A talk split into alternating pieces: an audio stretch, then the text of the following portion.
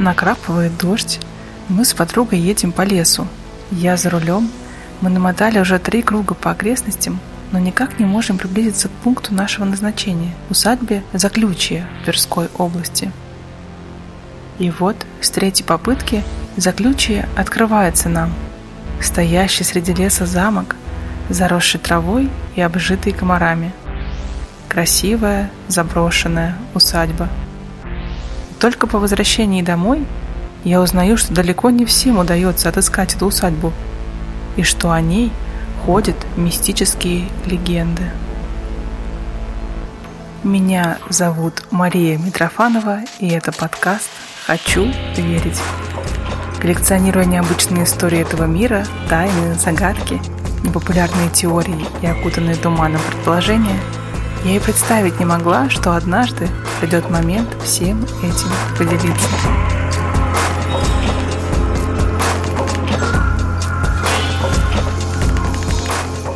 Вернемся снова в Петербург. Город полный красивых домов, но у многих из них один архитектор – Александр Сергеевич Хренов. Александр Сергеевич построил более 30 домов в Санкт-Петербурге. Все они в самом центре – на Невском проспекте, на Литейном, на улице Восстания, Рубинштейна, на Таврической улице. Там же находится и его личный дом, которым он владел сам. Доходный дом с необычным лифтом цилиндрической формы. Сейчас просто так в эту парадную не заглянешь, все больше шансов попасть туда с экскурсией.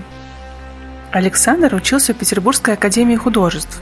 С 1888 года он был архитектором Исаакиевского собора – сменив на этом посту предыдущего архитектора. В конце 19 столетия по проекту, который Александр Сергеевич Хренов создал лично, в Тверской области была построена усадьба, названная «Заключие». Этот удивительный ансамбль зданий совсем не похож на классическую дворянскую усадьбу в России. Она больше напоминает сказочный замок, благодаря асимметричности построек, оформлению башенками и использованию вкладки стен не только кирпичей, но и каменных валунов. Помимо главного дома, построенного на холме, тут есть жилой флигель, хозяйственные постройки и даже охотничий домик, расположившийся рядом с озером. Александр Хренов увлекался разведением лошадей. И в своей усадьбе Заключия в 1904 году он основал конный завод рысистых пород и подписывался как конезаводчик Хренов. Возможно, чувство юмора было ему тоже присуще. Но в 1917-м началась революция, во время которой был убит сын Александра, белый офицер, служивший в царской армии. Архитектор понимал, что если он останется в России, то, скорее всего, будет расстрелян. И тогда, в возрасте 57 лет, он был вынужден эмигрировать. Сначала отправился на Дальний Восток, оттуда перебрался в Харбин, после в Шанхай, где тоже спроектировал несколько зданий. Позже переехал во Францию, где и умер в 1926 году. Говорят, что покидая свою усадьбу за ключи, он со слезами на глазах проклял ее, сказав, что никто и никогда не сможет здесь быть счастлив и спокоен. Насколько велика сила человеческих слов, особенно произнесенных так, в сердцах, с чувством, в такой ситуации.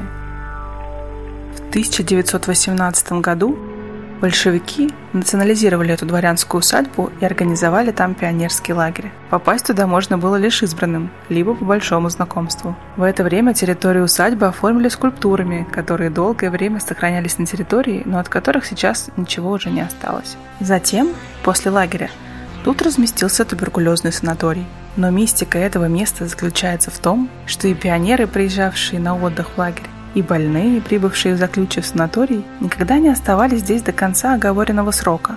Говорят, что люди видели ночами какие-то таинственные тени, очень плохо спали, им казалось, что кто-то смотрит на них из темноты, да и атмосфера этого места была какой-то тягостной. Рассказывают, что никому из тех, кто приезжал в санаторий, не становилось легче. Даже наоборот, многим становилось только хуже. Санаторий в итоге закрылся, потому что желающих приезжать туда становилось все меньше и меньше. До сих пор об этой заброшенной мистической дворянской усадьбе в Тверской области ходит недобрая слава. Туристы, которые, как и я, пытаются добраться сюда самостоятельно, часто блуждают вокруг. так как навигатор приводит их совершенно к другим местам в окрестностях. Несмотря на то, что усадьба стоит на холме, и казалось бы, она должна быть видна с деревьями, можно проехать мимо нее несколько раз и так и не заметить. Словно то самое проклятие архитектора защищает эту землю от посторонних. Наверное, лишь благодаря дурной славе и таинственным рассказам она осталась в более-менее приличном состоянии и отпугивала мародеров. Местные рассказывают, что иногда бродящие по лесу грибники случайно выходят к усадьбе, но несмотря на то, что на фотографиях это строение выглядит милым и романтичным, какая-то неведомая сила вызывает в людях панику и беспричинное беспокойство – им хочется как можно скорее покинуть это место. Могу лишь подтвердить, да, здесь рядом с этой усадьбой ощущаешь себя неспокойно. Объяснений этому страху дать никто не может. Говорят разное, что на сегодняшний день усадьба Хренова выкуплена частным предпринимателем, и что он пытался провести там реставрационные работы, но словно что-то изгоняло рабочих с заповедной территории, поэтому работы по восстановлению остановились. Кто-то говорит, что она слишком далеко от дорог и больших населенных пунктов, чтобы кто-то еще взялся ее реставрировать. Кто-то говорит, что слишком дорого и бессмысленно, а другие склоняются к мысли, что это дух архитектора защищает ее, что словно он ищет своих наследников, которые могли бы сюда вернуться, и чтобы этот дом снова вернулся к семье Хреновых. Словно дух архитектора мешает тем, кто покушается на его усадьбу, но помогает тем, кто хочет усадьбу спасти. Иногда архитектор Александр Сергеевич даже снится тем, кто посетил усадьбу, и просит помочь ему восстановить справедливость, найти его наследников, рассказать им, что есть такая усадьба, и найти ключ к усадьбе заключия и расколдовать ее.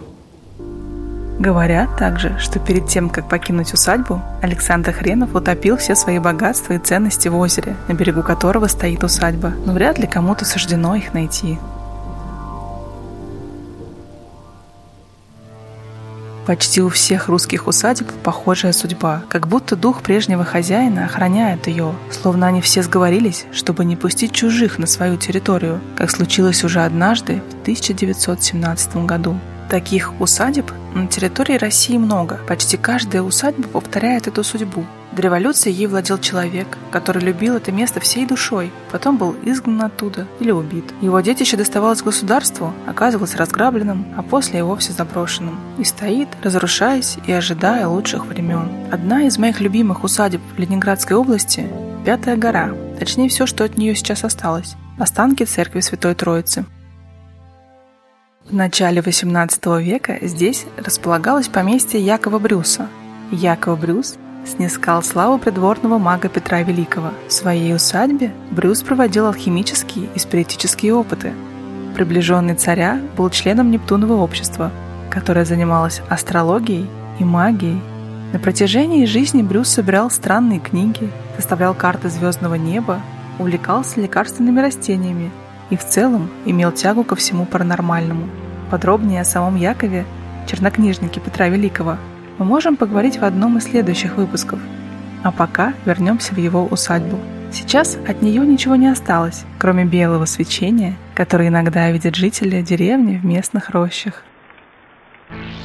Церковь Святой Троицы, которая сейчас возвышается на горе, подобно античным руинам, была построена позже, в первой половине XIX века – новой владелицей этого места помещицей Ольгой Брискорн в память об умершем муже Федоре Максимовиче, который был дипломатом. Смерть Брискорна окутана тайной. Его похоронили в Москве. Позже гроб скрыли, но тело там не оказалось, лишь истлевший мундир. Поэтому ходят слухи, что после смерти Федор Максимович отправился в Пятую гору, где теперь охраняет свою усадьбу. Среди петербуржцев ходит страшная история. Как несколько лет назад группа молодых людей, гулявших тут поздней осенью, замерзла и, решив согреться, развела костер прямо в руинах церкви. На обратном пути машина попала в аварию. Никому не удалось выжить. Но Пятая гора очаровывает, и светлые истории случаются тут чаще.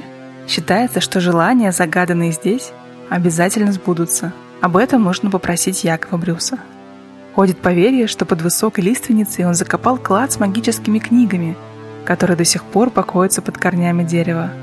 Однако заветные мечты исполнятся не у всех. Чернокнижник и бывший владелец усадьбы помогает лишь тем, кто ему понравится, и тем, кто не причинит вреда этому месту, кто относится к нему так же бережно, как и он сам когда-то. Останки усадьбы в Пятой горе можно увидеть в фильме «Ржев». Но если вы находитесь где-то недалеко от Петербурга, то лучше съездить в Пятую гору самим. Неизвестно, как долго еще она простоит. Возможно, стоит увидеть ее такой, какая она есть сейчас. Но перед тем, как подняться на холм, пообещайте духам бывших владельцев, что ничего не будете ломать и ничего не заберете оттуда себе. Да, справедливость в вопросах усадеб так и не восторжествовала, как и с многими петербургскими домами, которые до революции принадлежали богатым владельцам. Это доходные дома, то есть построенные для того, чтобы сдавать в них квартиры в аренду. И не только в усадьбах людям чудятся призраки их бывших хозяев. Однажды летом я гостила на даче у своей знакомой, и за непринужденной беседой вдруг всплыла такая история.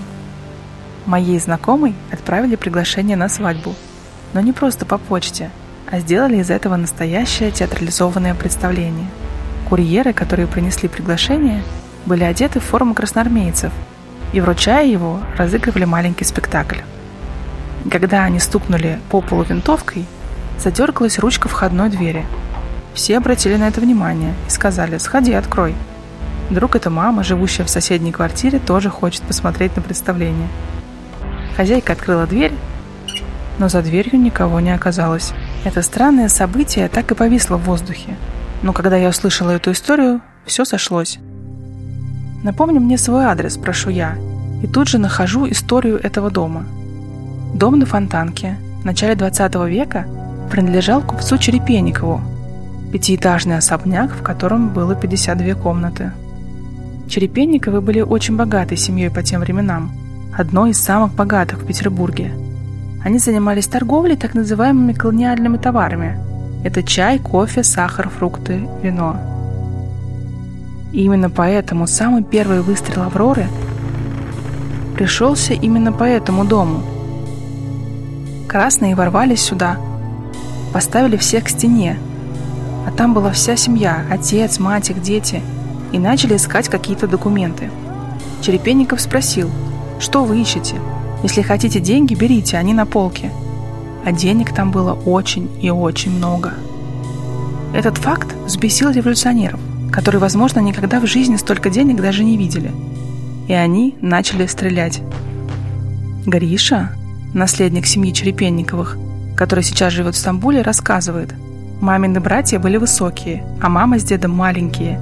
Братья закрыли их своим телом и погибли. Дедушку ранили в ногу, а у мамы на голове навсегда остался шрам от пули. И если души погибших до сих пор обитают в своем доме, то вряд ли они благосклонны красноармейцам. В наши дни даже моя знакомая, живущая в этом доме, доходном доме Черепенниковых на Фонтанке, отмечала и другие истории. Как однажды забыла на включенной плите джезву с кофе, но когда через несколько часов вернулась домой – Огонь на плите все так же продолжал гореть, но с Джезвой ничего не случилось, как будто бы ее только что поставили на плиту. Каждый раз казалось, словно кто-то охраняет дом, чтобы с ним ничего не случилось. Быть может, этот дух бывшего хозяина бережет свой дом, ревностно оберегает то, что по праву принадлежало ему. Быть может, и в вашем доме происходили такие истории. Я хочу верить, что все оставленные усадьбы обретут своих небезразличных хозяев – а если кто-то из вас хочет поучаствовать в поиске наследников, то я хочу верить, что дух архитектора Александра Хренова и другие призраки покалеченных старых усадеб будут невероятно благодарны вам.